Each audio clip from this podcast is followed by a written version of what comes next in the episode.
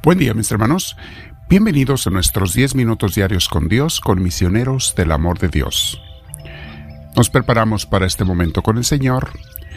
Es una mini clase que tomamos diariamente y yo los invito a que todos los días la tomen para mantenernos creciendo, meditando, aprendiendo, siguiendo a Dios, estando con Él. Y vaya mis hermanos que todos necesitamos mantenernos vivos en la vida espiritual, porque ignorar la vida espiritual es dejarla morir. Si alguien nos está alimentando, se está debilitando y después se muere.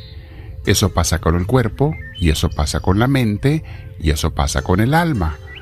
Tenemos que estarlos alimentando para que se mantengan vivos y sanos y esa alimentación tiene que ser buena y sana.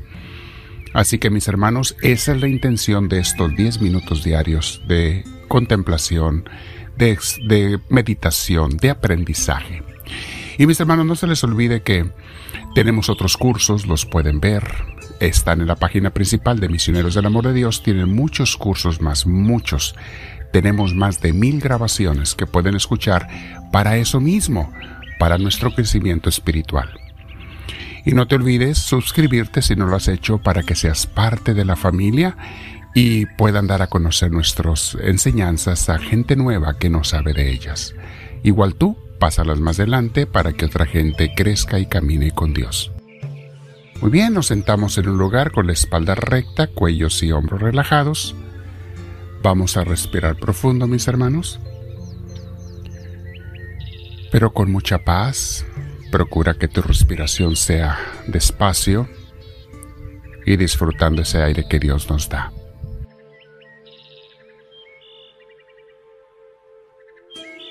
Una vez que hemos comenzado a relajar el cuerpo y la mente para prepararnos con Dios, vamos a meditar sobre la enseñanza de hoy en esta mini clase de teología y crecimiento espiritual.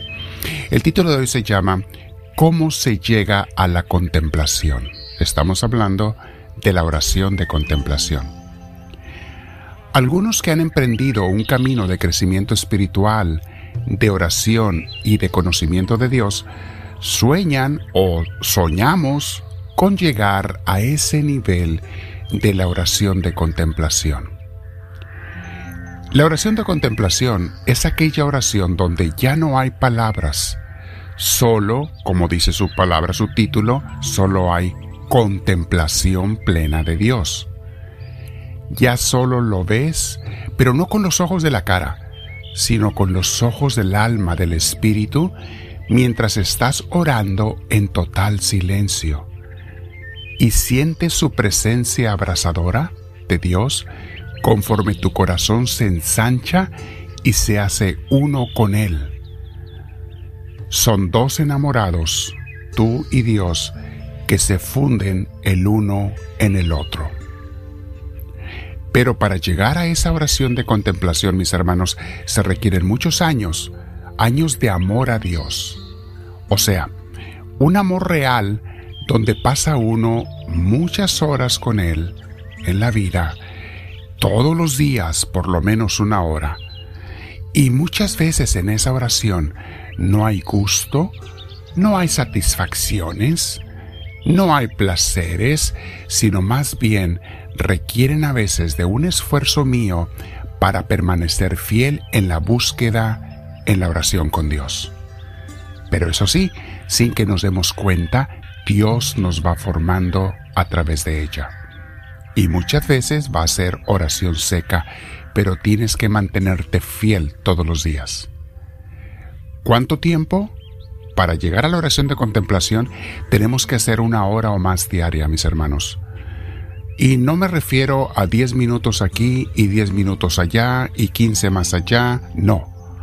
Una hora seguida para darle tiempo a Dios de que nos transforme, de que nos unamos con Él.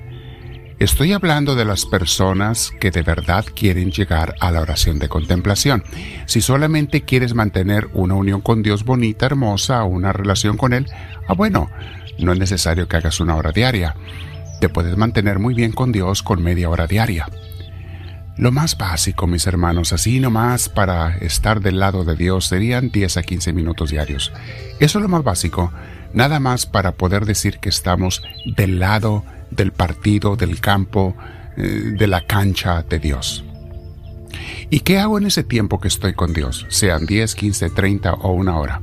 Bueno, estamos meditando en sus enseñanzas, aprendiendo como lo estás haciendo con esta clase, es una forma, pensando en Él, tratando de complacerlo también con mis acciones durante el día, después de la oración, durante el día, debo de estar pensando cómo complacerlo, analizando cada uno de mis actos, viendo que tengo que corregir, viendo que hice mal y pidiéndole perdón a Dios y su luz y su ayuda para hacerlo mejor la próxima vez.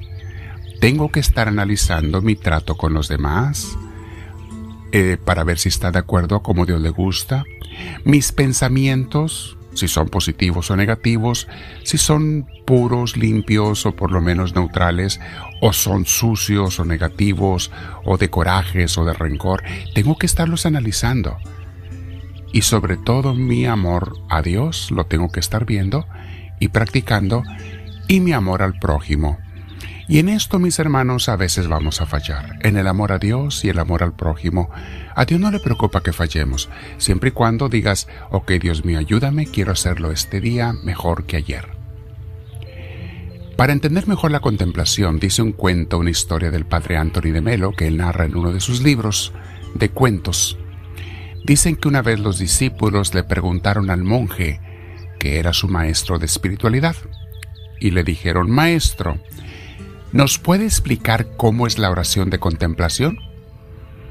El maestro volteó hacia el jardín del monasterio, donde estaba su perro Brownie sentado en el pasto, sumamente atento el perro, quieto, con la mirada fija hacia arriba, a un árbol donde andaba un mono colgándose de una rama a otra.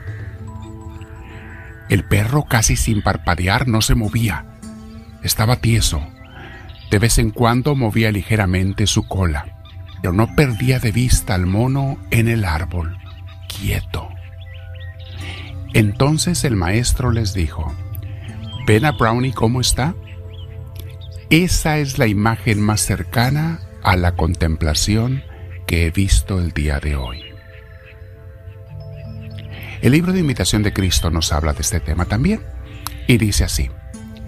Mucho más noble es la doctrina que emana de la influencia divina que la que se alcanza con el estudio y trabajo por el ingenio humano.